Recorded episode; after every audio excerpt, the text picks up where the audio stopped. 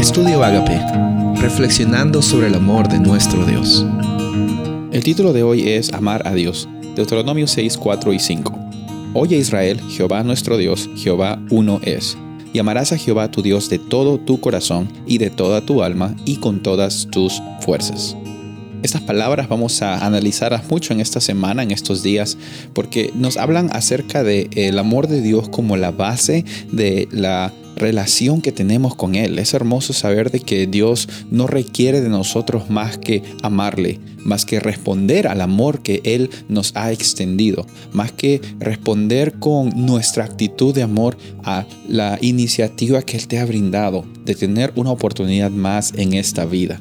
Por eso es que en Deuteronomio encontramos que Dios se enfoca mucho en mostrarles a los israelitas cómo es que Él ha provisto para ellos. Por eso el libro de Deuteronomio está eh, establecido. Por eso es que tenemos el libro de Deuteronomio para que Dios otra vez manifieste a los israelitas, les haga recordar, les demuestre de que Él siempre ha estado allí, Sabes, Dios siempre está en tu vida, Él siempre está presente. A veces nosotros no lo vemos, a veces nosotros pensamos que no lo vemos, pero Él está manifestándose incluso en los susurros pequeños que acontecen en tu vida, en las cosas pequeñas que a veces tú no le atribuyes a Dios, piensas que es casualidad o piensas que bueno que pasó.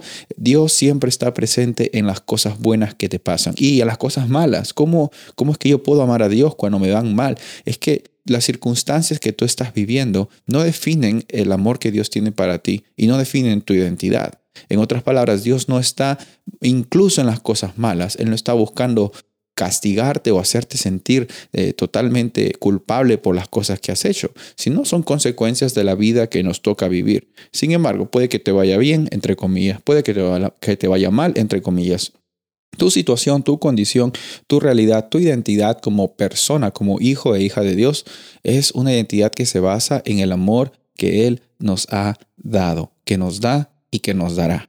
Por eso acá dice, amarás a Jehová tu Dios de todo tu corazón.